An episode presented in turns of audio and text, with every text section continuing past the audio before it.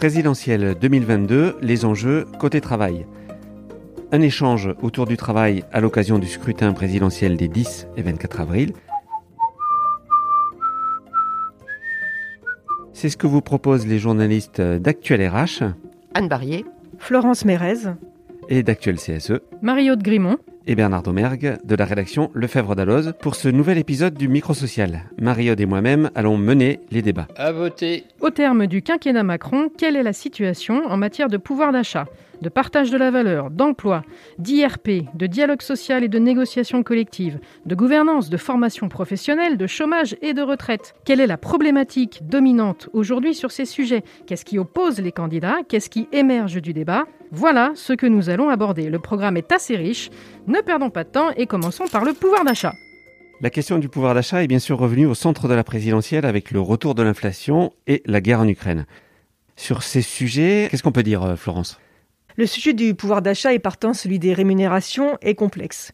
Comment inciter les entreprises à revaloriser les salaires? D'autant plus que les réformes précédentes allaient plutôt dans le sens de la modération salariale, comme par exemple la possibilité de décider d'une majoration de 10% au lieu de 25% des heures supplémentaires par accord collectif. Mais la question du pouvoir d'achat est revenue sur le devant de la scène au fil des mois, amenant le ministre de l'économie Bruno Le Maire à faire des appels du pied aux entreprises alors même que les pouvoirs publics eux-mêmes n'ont pas augmenté le SMIC au-delà du relèvement automatique lié à l'inflation. Donc ça fait un thème de campagne euh, tout trouvé alors, non? Effectivement, euh, Mario, les, les candidats l'ont bien compris, puisque la plupart euh, se sont positionnés sur la hausse du SMIC qui va de 1400 euros pour Jean-Luc Mélenchon à 1800 pour Philippe Poutou, par exemple. Certains vont au-delà et souhaitent plus de coercition, de la grande conférence salariale pour Valérie Pécresse et Fabien Roussel à l'obligation pour les branches de revaloriser leur minima pour Yannick Jadot.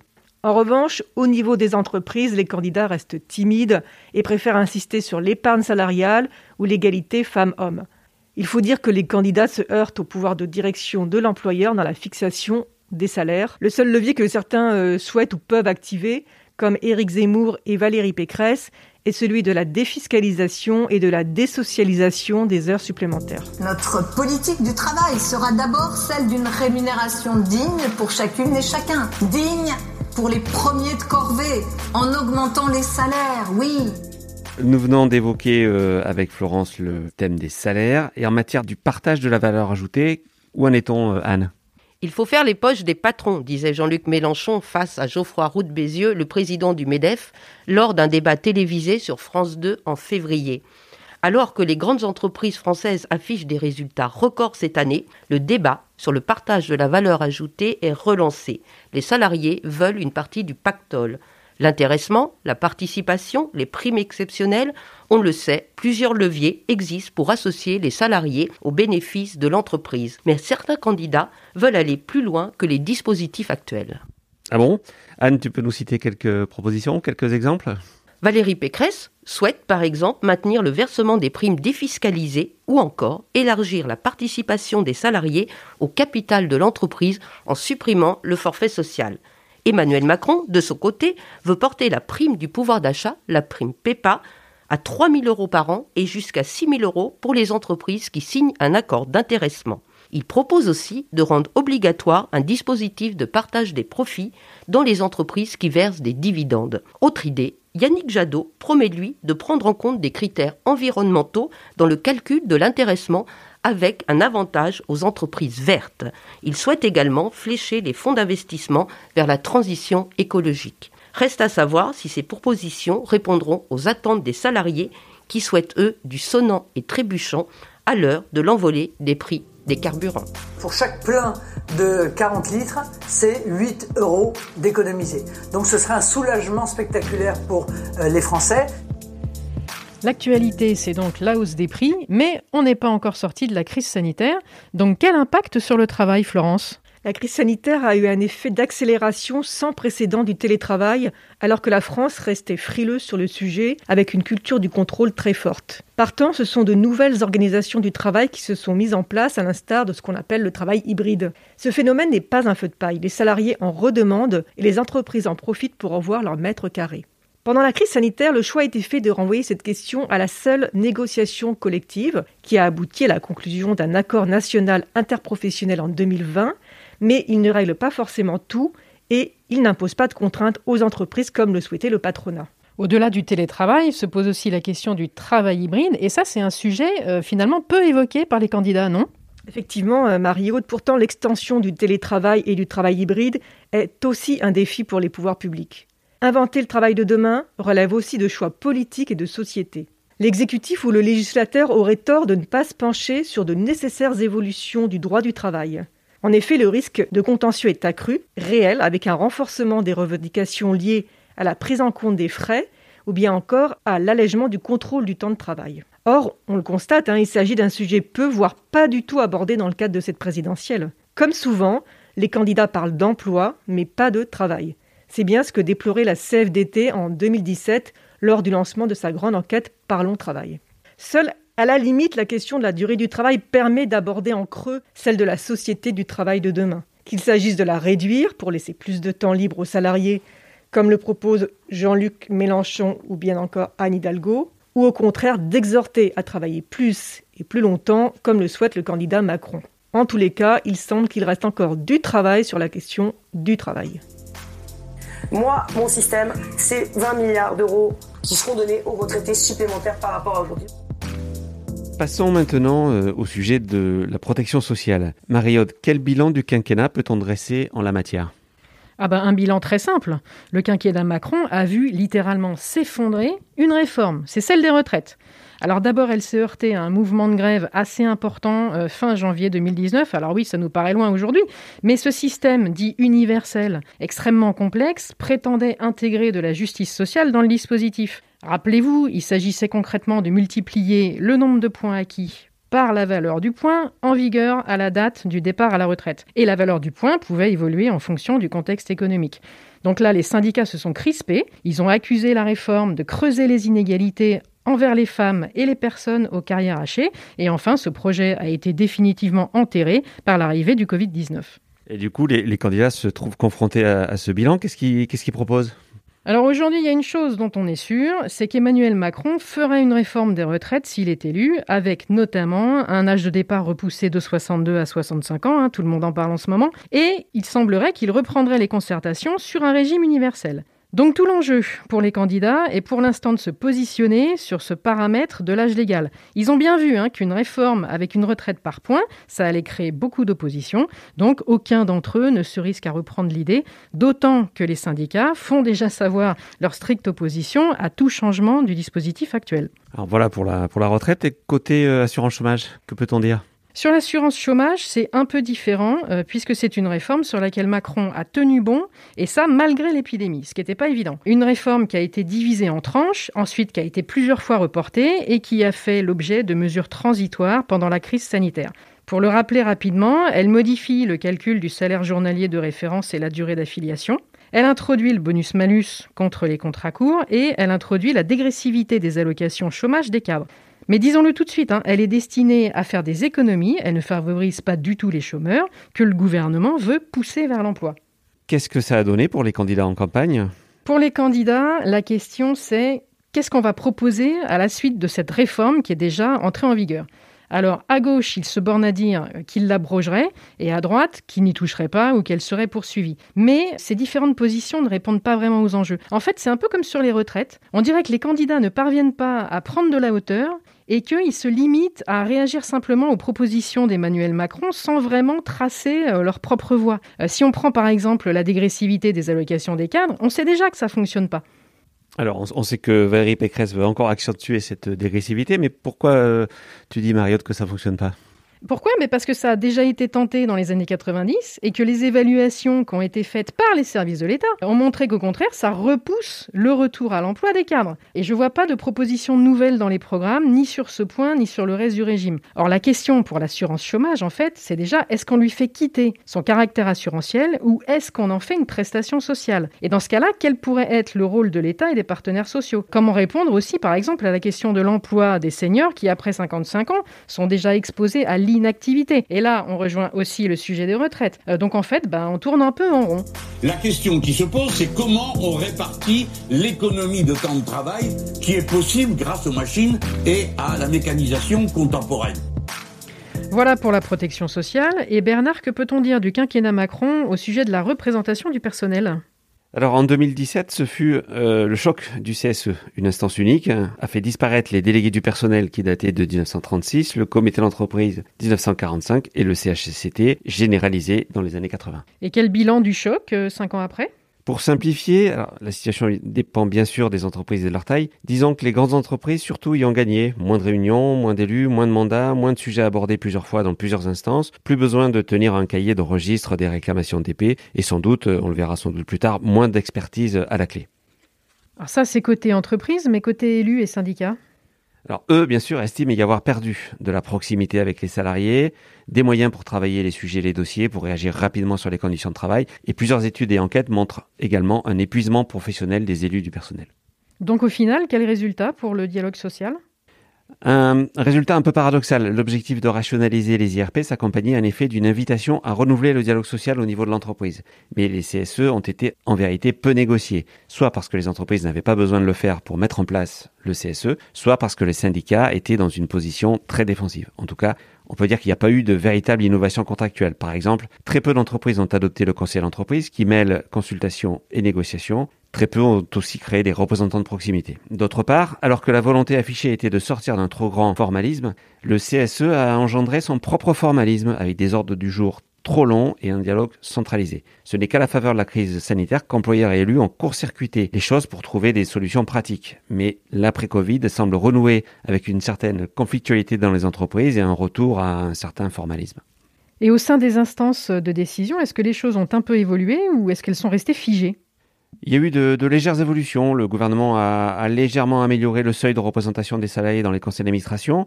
Et puis il y a eu une féminisation des conseils qui a également été lancée. Mais depuis la loi Pacte, surtout, les entreprises peuvent se doter d'une raison d'être, c'est-à-dire d'un objectif autre que financier, ce que 500 sociétés ont déjà fait. Par ailleurs, dans le Code civil, désormais, une société doit être gérée en prenant en compte les enjeux sociaux et environnementaux, et la loi climat de 2021 a donné au CSE une compétence environnementale. Mais ces changements sont, disons-le, assez théorique et trop récent pour qu'on puisse en, véritablement en dresser un bilan. Alors ce constat étant dressé, comment se présente le débat présidentiel sur ces sujets? La question est simple. Faut-il de la stabilité, éviter de chambouler à nouveau le cadre légal et perturber les entreprises qui ont déjà dû consacrer du temps pour s'adapter au CSE Faut-il attendre de voir ce que ça va donner dans le temps? Ou faut-il, sans attendre, comme le réclament les syndicats, corriger les ordonnances de 2017 la fracture est simple. Pour le président sortant, comme pour les candidats de droite, pas de doute, il faut garder cette réforme. Il est trop tôt pour l'amender. L'idée d'aller plus loin encore en supprimant le monopole syndical de présentation des candidats au premier tour, comme ça a été évoqué ces dernières années, ne semble toutefois plus d'actualité dans le programme d'Emmanuel Macron. Mais attention, ce programme est assez vague. Le président sortant dit vouloir poursuivre la modernisation du Code du travail lancé en 2017, mais sans précision. À gauche, au contraire, plusieurs candidats, citant Jean-Luc Mélenchon, Anne Hidalgo, Yannick Jadot, promettent de rétablir le CHCCT et les moyens des IRP. Et concernant la gouvernance, euh, que proposent les candidats? Là aussi, c'est à gauche qu'on trouve les positions les plus euh, tranchantes ou radicales. Par exemple, Anne Hidalgo veut que les représentants des salariés représentent la moitié des membres des conseils d'administration à partir de 1000 salariés. Et Jean-Luc Mélenchon, lui, parle d'un tiers de salariés dans ses organes dirigeants, mais pour toutes les entreprises. Notre pays montre les difficultés qu'il y a à négocier sur ce difficile aspect du travail. Après les IRP, parlons de la négociation collective à proprement parler. Emmanuel Macron n'a pas non plus chômé sur ce thème, euh, Florence. Effectivement, euh, Bernard, à son arrivée à l'Élysée, Emmanuel Macron a lancé une vaste réforme du droit du travail par ordonnance, dont l'un des axes forts était de donner la primauté à la négociation d'entreprise sur celle des branches professionnelles. Or, les branches qu'on a voulu rendre supplétives sont revenues au centre du jeu avec la crise sanitaire et l'inflation, qu'il s'agisse de revaloriser les emplois des travailleurs dits de deuxième ligne ou de répondre à la question du pouvoir d'achat via la revalorisation des minima conventionnels. Côté euh, négociation interprofessionnelle, cette dernière qui perdait peu à peu de la vigueur avec un patronat qui n'était pas très allant sur le sujet, s'est requinquée avec la signature de plusieurs accords sur l'encadrement, le télétravail ou bien encore sur la formation professionnelle. Le quinquennat notons-le, se termine par une négociation en cours très politique, qui repose la question de l'articulation entre la démocratie sociale et la démocratie politique. Sur tous ces sujets, que disent les candidats, euh, Florence? Leurs idées restent assez maigres. Hein. De nombreux candidats se contentent d'annoncer vouloir inverser de nouveau la hiérarchie des normes, à l'instar de Yannick Jadot ou encore d'Anne Hidalgo. Ou alors abroger carrément les ordonnances travail de 2017 et la loi travail de 2016, mais ils n'ont pas une réelle vision sur le rôle de la négociation et de ses différents niveaux. Pourtant, le, nouveau ou la nouvelle locataire de l'Élysée devra garder un œil sur la suite de la restructuration du paysage conventionnel de branche qui a été entamée et qui s'est poursuivie lors de des deux précédents quinquennats. Surtout si il ou elle veut poursuivre ce travail de mobilisation des branches afin de répondre aux enjeux liés à la transition numérique, à la transition écologique ou bien encore, bien sûr, aux défis économiques. La question de la prise en compte de la démocratie sociale se reposera aussi si Emmanuel Macron venait à être réélu pour faire passer sa difficile réforme des retraites. D'autre part, parce que nous ne devons pas viser seulement 7% de chômage, mais bien le plein emploi. Nous sommes en train progressivement tous ensemble de réussir, de faire en sorte que chaque Française, chaque Français puisse par son travail construire sa vie. Parlons maintenant égalité professionnelle. Elle a été déclarée grande cause du quinquennat du président de la République en 2017. Anne, est-ce que l'égalité a progressé?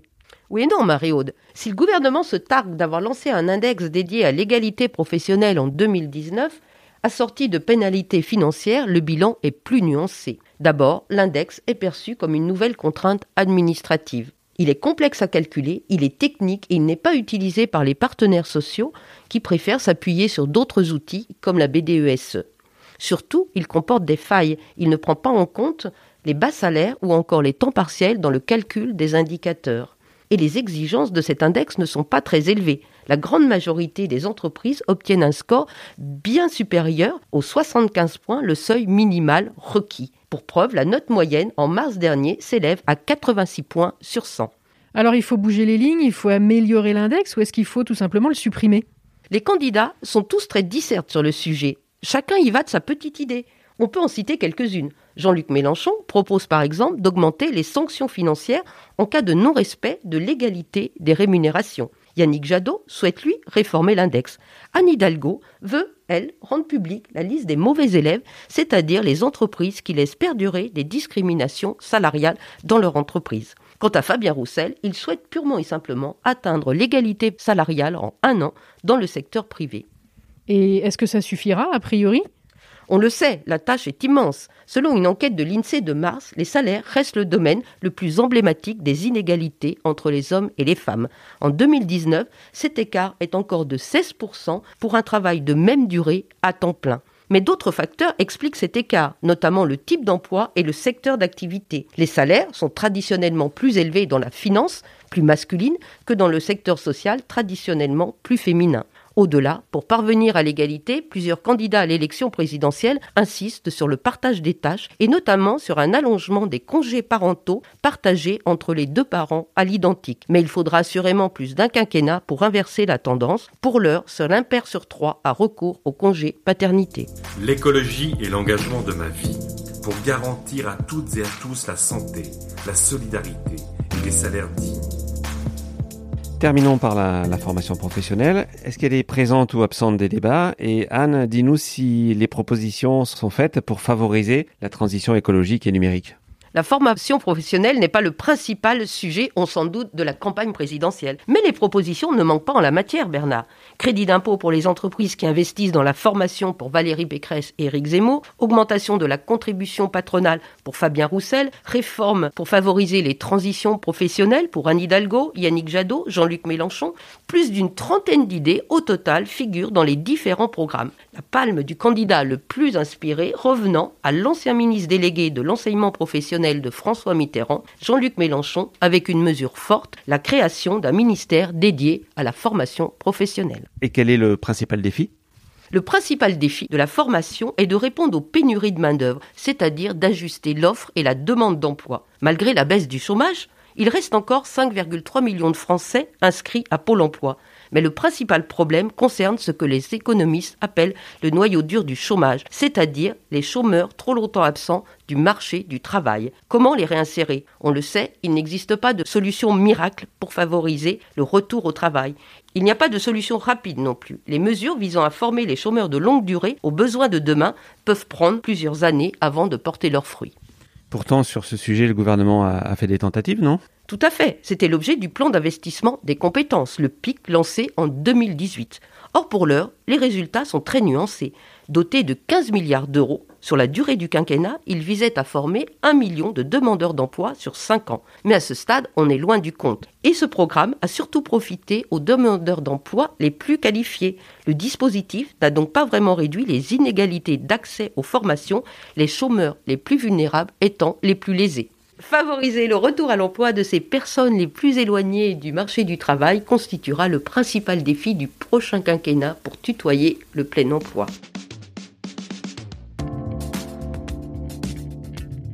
C'en est fini pour ce spécial présidentiel. Merci à Anne Barriet, Florence Mérez, Bernard Domergue et Marie-Aude Grimont. Nous espérons avoir pu compléter votre information sur ces sujets. N'hésitez pas d'ailleurs à consulter notre infographie qui compare les programmes des candidats à la présidentielle. Elle est en ligne sur Actuel CSE et Actuel RH. Et à très bientôt pour un nouveau micro social.